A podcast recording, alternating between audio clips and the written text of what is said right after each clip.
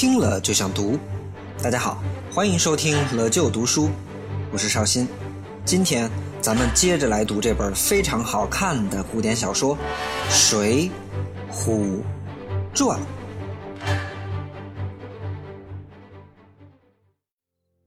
在上一集里，大家明白了《水浒传》书名的意思，也了解了书中第一个出场的高俅和率先出场的梁山好汉史进。不少同学还专门到诸葛学堂的微店里买来了金圣叹的评点版本，可一翻开，有的同学就蒙圈了。是啊，老师，为什么一上来不是第一回，而是弃子呀？这个弃子是个什么鬼？大家注意，这个词儿应该念蝎子。老师是羊蝎子吗？呃，它的意思和引子差不多。古代许多小说在故事正式开始之前，常常要放一篇蝎子在前面。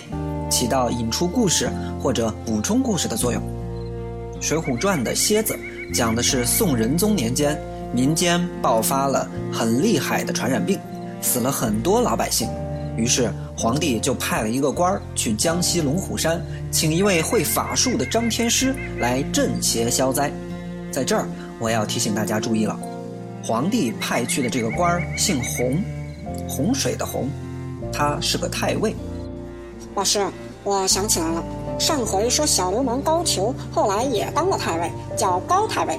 这个洪太尉跟后来的高太尉，难道有啥关系吗？这个问题很重要。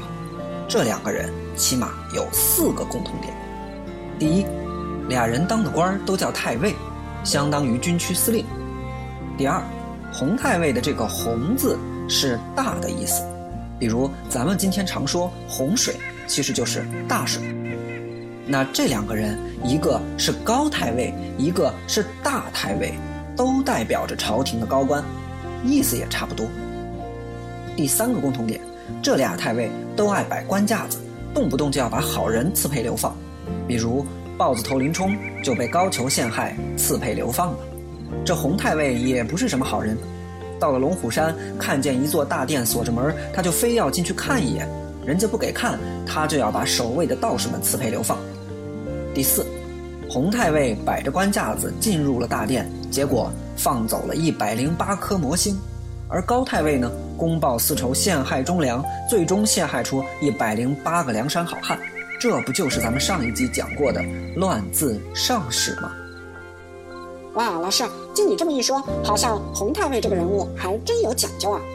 那他去的地方叫龙虎山，不会也有什么特别的意思吧？别说，你还真猜对了。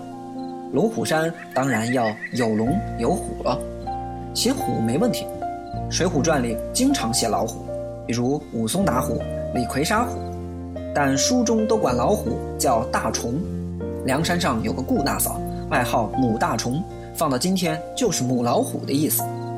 龙虎山的虎好写，可是现实中没有龙啊，那你们猜石南要怎么写呢？老师，我知道。只要洪太尉能够集齐七颗龙珠，他就能够召唤神龙了。呃，你又开始溜了。现实中虽然没有龙，但是却有一种和龙很像的动物，它常常被叫做小龙，那就是蛇。这个洪太尉在龙虎山上就遇到了一虎一蛇。大家翻开《水浒传》开篇的蝎子，咱们来读读这两段。又行不到三五十步，多着间气喘，只见山凹里。起一阵风，风过处，向那松树背后奔雷也似吼一声，扑的跳出一只吊睛白额锦毛大虫来。洪太尉吃了一惊，叫声“哎呀”，扑的往后便倒。那大虫望着洪太尉，左盘右旋，咆哮了一回，拖的往后山坡下跳了去。洪太尉倒在树根底下，虎的三十六个牙齿捉对儿似的。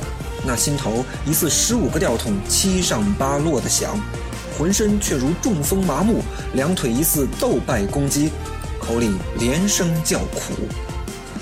大虫去了一盏茶时，方才爬将起来，再收拾地上香炉，还把龙香烧着，再上山来，务要寻见天师。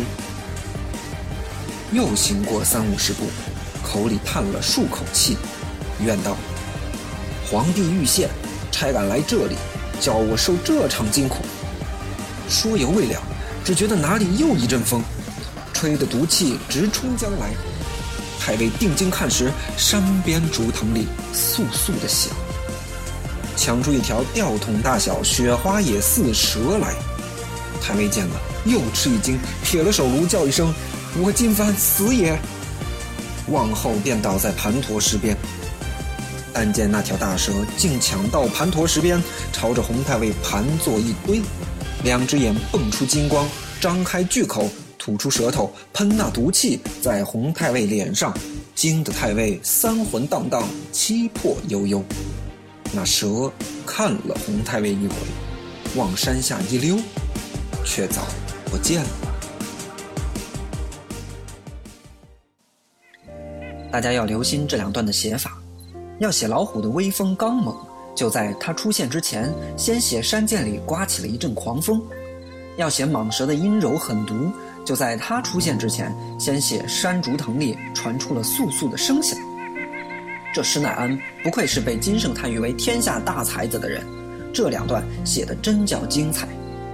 想象一下，你眼看着一只跳涧猛虎已经来到身边，张张嘴就能把你吃掉，你吓得心都快跳出来了，他却只绕着你走了两圈，然后跳走了。你刚松了一口气，旁边又窜出一条白花大蛇。把你缠成一堆，毒气都喷到你脸上了。这时你吓得心又要跳出来了，他却只看了你一眼，又溜走。老师，这简直跟坐过山车一样，吓得我小心脏扑通扑通的。这红太我竟然没被折腾死，心脏也是够大的。没错，真正的才子写文章，就是能让你的小心脏跟着文章七上八下的。好的文章都是相通的，这种方法大家可要好好学哟。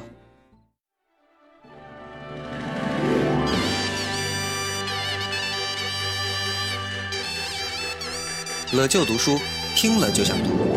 收听更多读书节目，请关注本文微信公众号。获取更多语文资料干货，请扫图文下方二维码进群。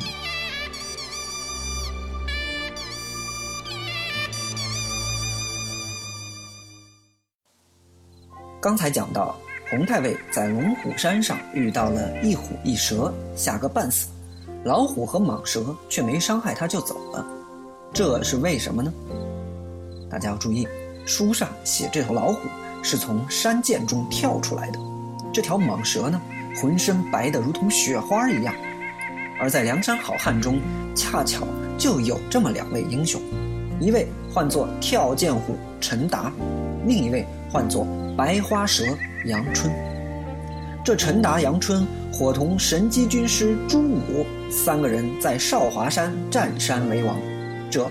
正是《水浒传》里出现的第一波强盗，所以蝎子里写龙虎山上的一头跳涧猛虎和一条白花蟒蛇，暗示的正是后来梁山上打家劫舍的强盗们。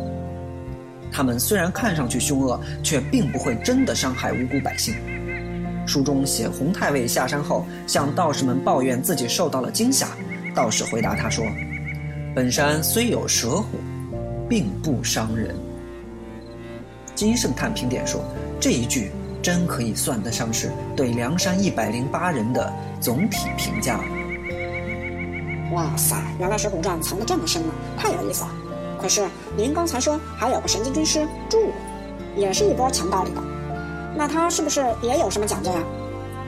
当然有喽，梁山一百零八好汉正好对应着一百零八颗魔星，其中前三十六名叫三十六天罡。都是天某星，后七十二名叫做七十二地煞，都是地某星。那大家猜，三十六天罡里排第一的叫什么呢？嗯，天大星、天王星、天罡星，都不是。汉语里有一个字是老大、首领的意思，这个字就是魁。比如咱们今天还有一个说法叫罪魁祸首，魁和首就是同一个意思。所以呢，三十六天罡的第一位宋江，正好是天魁星；第二名卢俊义才叫天罡星。